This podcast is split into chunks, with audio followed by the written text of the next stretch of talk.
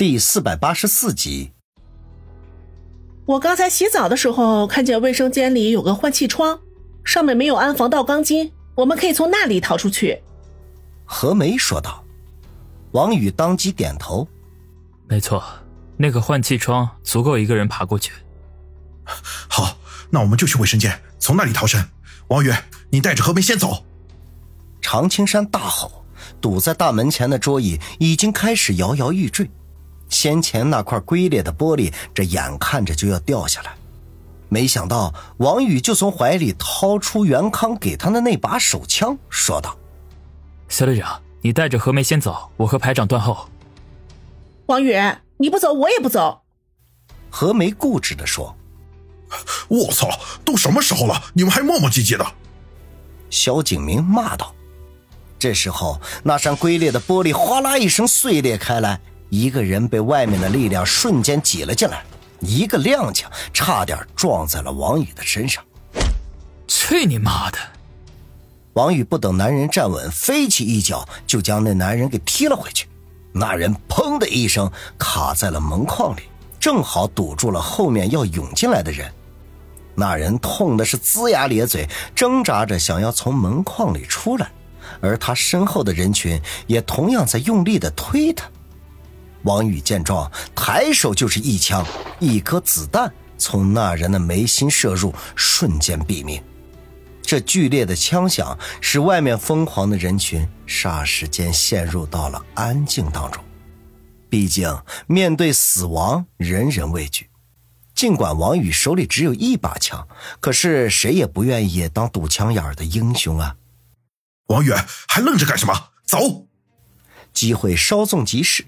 常青山反应极快，立刻大声吼道：“王宇，顿时回过神来，一挥手，撤！”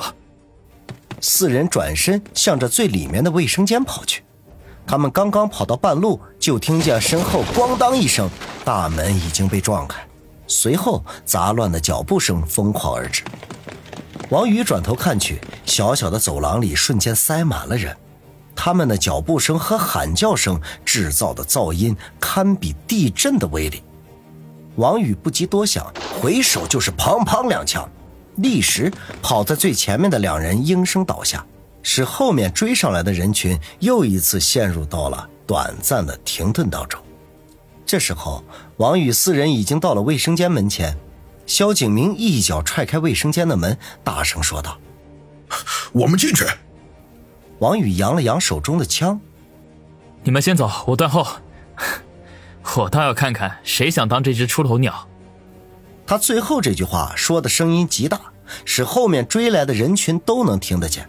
果然如同所料，这句话产生了极大的威慑力，那些躁动的人群顿时静止了下来。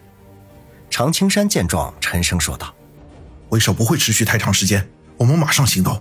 小队长，你带着何梅先出去。”我和王宇随后就到。何梅还要想表明立场，却已经被萧景明一把拽进了卫生间。王宇深吸一口气，双腿岔开，傲然地站在卫生间门口，伸手将另外一把手枪也摸了出来。他这支枪还是在高胜利的手中缴获的，对战曲三枪和铜杆章的时候消耗了不少，最后只剩下一颗子弹。然后一手一支枪。对准了几十步之外的人群，挑衅的说道：“喂，有本事都来啊！老子当年可是军区的神枪手，有百步穿杨小神枪的美称。”堵在走廊半截的人群，谁也不敢妄动，尤其是首当其冲的几位，心里头那叫一个懊恼，这后悔跑在了最前面。哼，别被他吓唬住！我们这么多人，他才有几发子弹呢？我们一拥而上。看他杀哪一个！这时候，人群里有人大声说道：“操，站着说话不腰疼？有本事你上啊！你妈逼的，风大不怕闪了舌头！你这犊子躲在后面煽风点火，你咋不跑前头来呢？这鸟人他牛逼，大家给他让出一条道，让他尝尝枪子儿的滋味。说的对啊，刚才还有谁起哄了？都一起整过来，用他们堵枪子儿。”这些人七嘴八舌的骂个不停，更加令王宇瞠目结舌的是，他们居然真的让出一条路，把一个长得尖嘴猴腮的家伙暴露在他的枪口之下。那家伙哭丧着脸站在人群中，一副手足无措的样子。这显然没有料到，这些人居然说到做到，还真给他让出赴死之路来。王宇是哭笑不得，拿着枪比划了一下，大声说道：“喂，你到底过不过来啊？嗯，这个距离的话，我一样可以射中你的眉心。”说着，他做出瞄准的姿势。那家伙脸色大变，居然哇的一声哭了出来：“ 我不想死啊！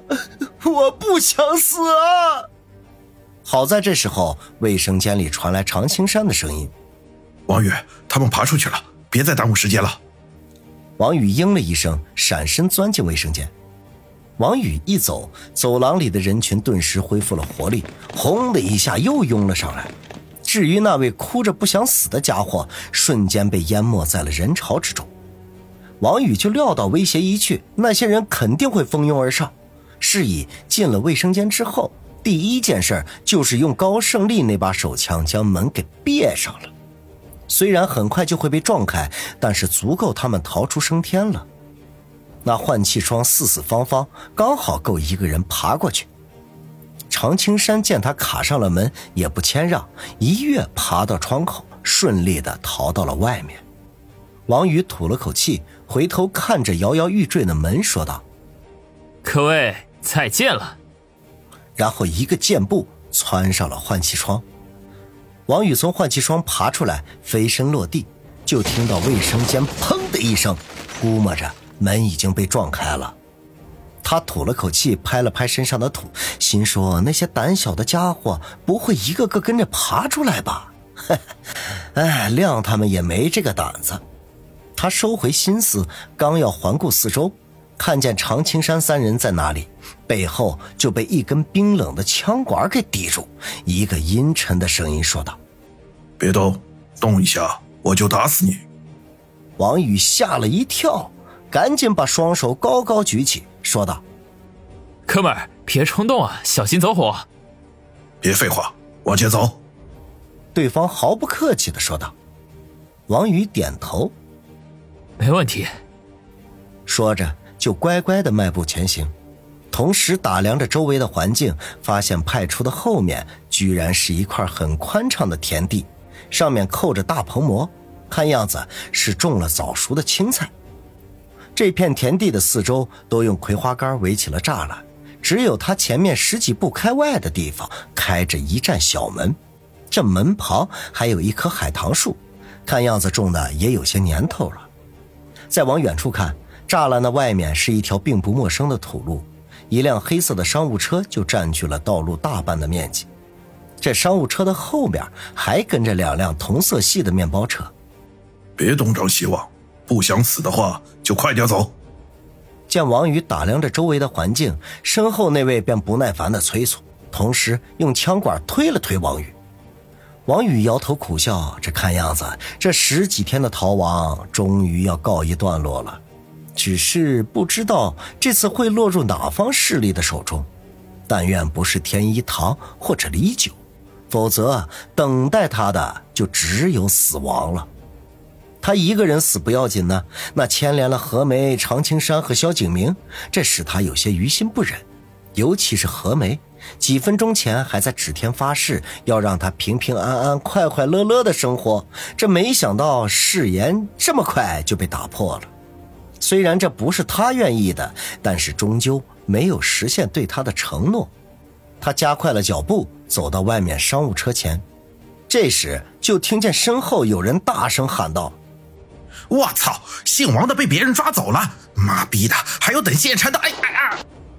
喊话声未落，就听到“砰”的一声枪响，喊话那人顿时没了动静。